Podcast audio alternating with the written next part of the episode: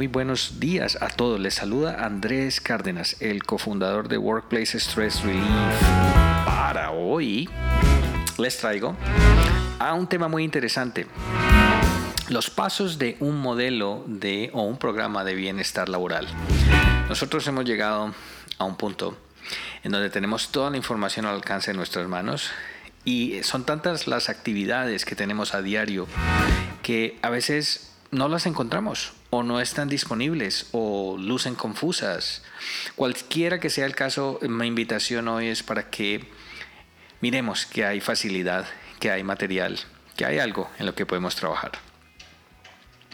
En capítulos, episodios anteriores hemos venido conversando mucho acerca de temas energéticos y tema de access bars. Y hoy quería dedicarle un poco de tiempo al tema en Colombia y cómo el gobierno ha hecho grandes esfuerzos y ha puesto, se ha puesto la camiseta.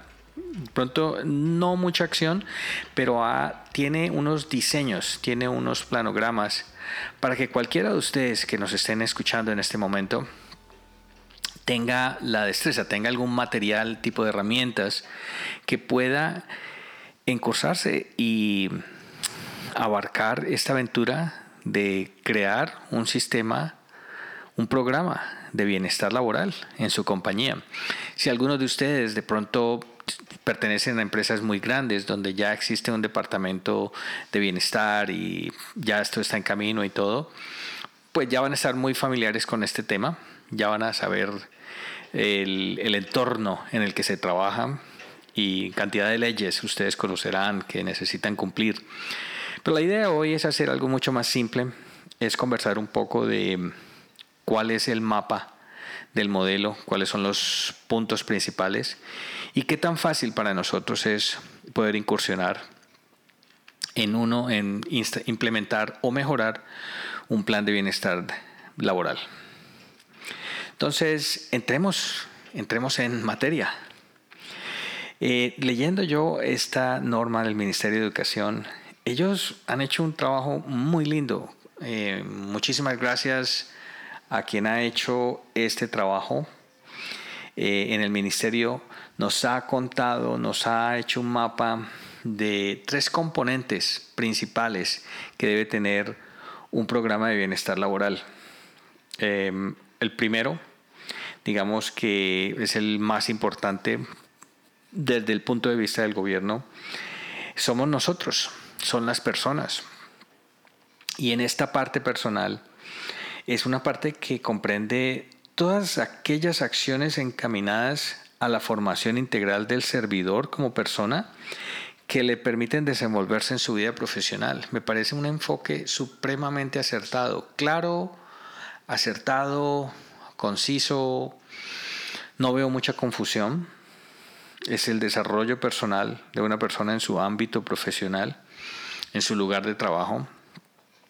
Y yo me pregunto, que en este momento están haciendo muchas compañías para esto. Yo he visto cantidad de ingenios y eh, cuando me refiero a ingenios es mentes brillantes, eh, departamentos de recursos haciendo esfuerzos, estirando los presupuestos, buscando alternativas para sacar este tema adelante, para darle importancia a la persona de cada compañía. Pero eh, si seguimos viendo el, el modelo, comienza a desglosarlo un poco más claro para nosotros. Desarrollo de carrera significa actividades que permitan identificar áreas de proyección en virtud de competencias de la persona, en donde esta persona pueda explorar otro tipo de competencias.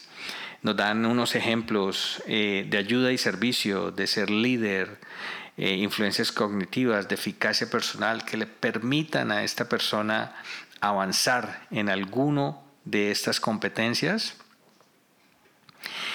para su desarrollo personal. Me parece increíble esta metodología y este desglose. Hay unas actividades sugeridas después de cada punto y pues muchas y he escuchado mucho y hemos tenido clientes que nos han estado indicando que el uso de talleres es muy común y lo hemos visto culturalmente y en el ámbito profesional eh, el uso de talleres es bastante común. De hecho, Hay varios artículos con relación a esto, pero ok, súper, vamos súper bien. Talleres para el fortalecimiento de cada una de las competencias individuales. Desarrollo de proyectos de vida. Entonces, no es únicamente pensar en el área profesional, pero qué otros proyectos de vida le permiten a las personas lograr un desarrollo. Me encanta esta parte. Hay otra parte aquí que en, anteriormente la conocía.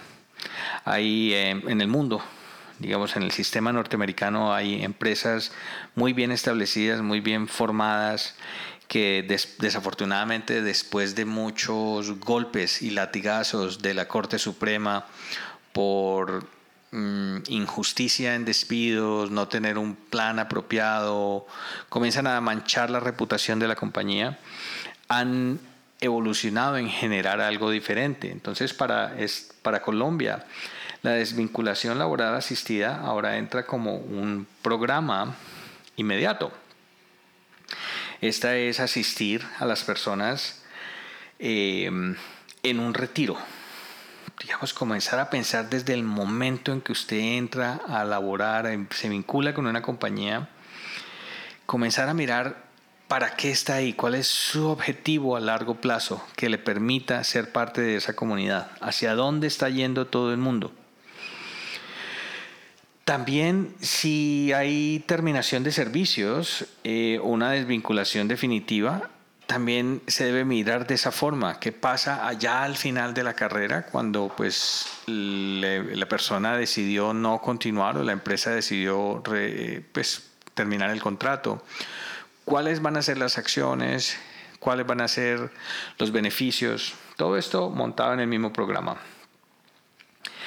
Eh, para ello se sugieren eh, la necesidad de fortalecer, eh, implementar una cultura de aprendizaje permanente para enfrentar el cambio. Oh, me encanta esta palabra, cambio. Eh, no sé si soy el único ustedes han notado que el cambio hoy en día es mucho más dinámico. Recuerdo anteriormente cuando el cambio llegaba, eh, pero nos permitía un poco como acomodarnos. Hoy en día los invito a ver si incluso tenemos el tiempo de acomodarnos a lo nuevo y ya inmediatamente nos está llegando el otro cambio.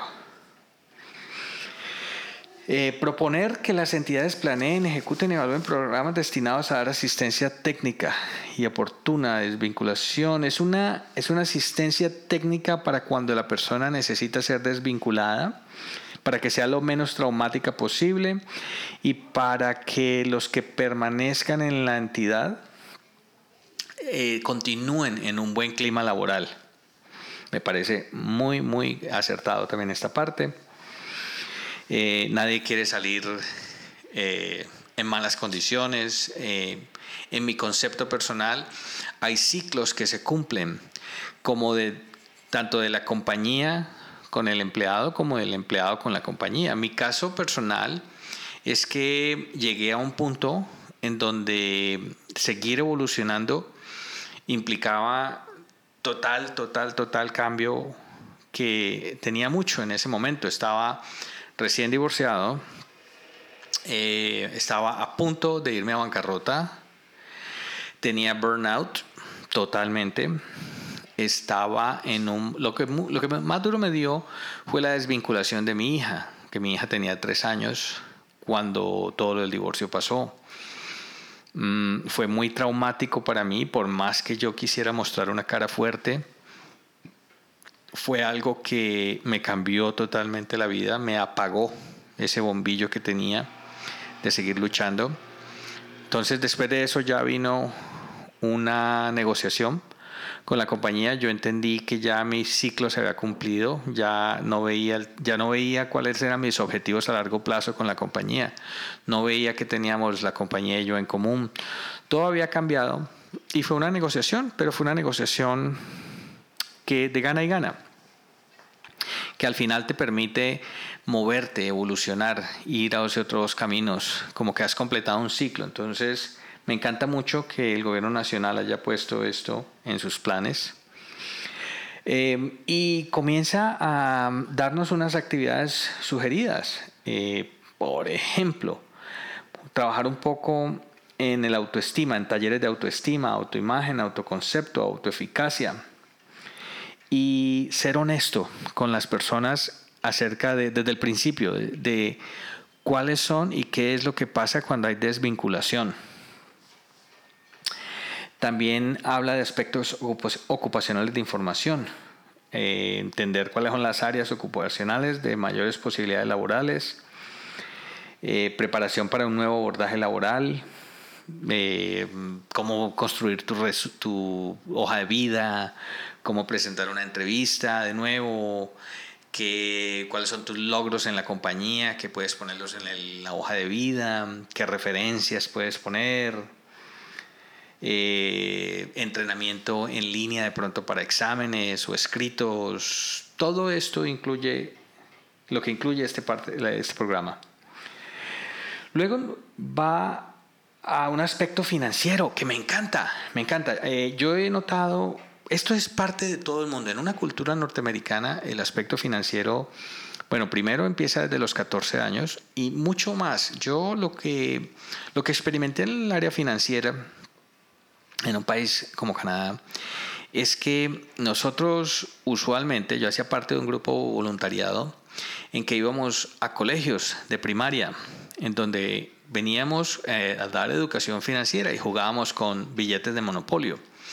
Pero al final del curso terminábamos construyendo empresa. Dividíamos los grupos, unos construían un edificio, otros eran los bancos, otros eran los empleados. Construíamos una mini comunidad y los niños desde muy temprana edad comienzan a mostrar esa aptitud financiera. Está el que sabe ahorrar desde niño, está el que sabe invertir, está el que sabe dispersar los recursos, está el que es muy buen trabajador, todo comienza a funcionar y uno lo puede centrar en, en, un aprendizaje financiero. Entonces los niños desde muy temprano empiezan a ahorrar.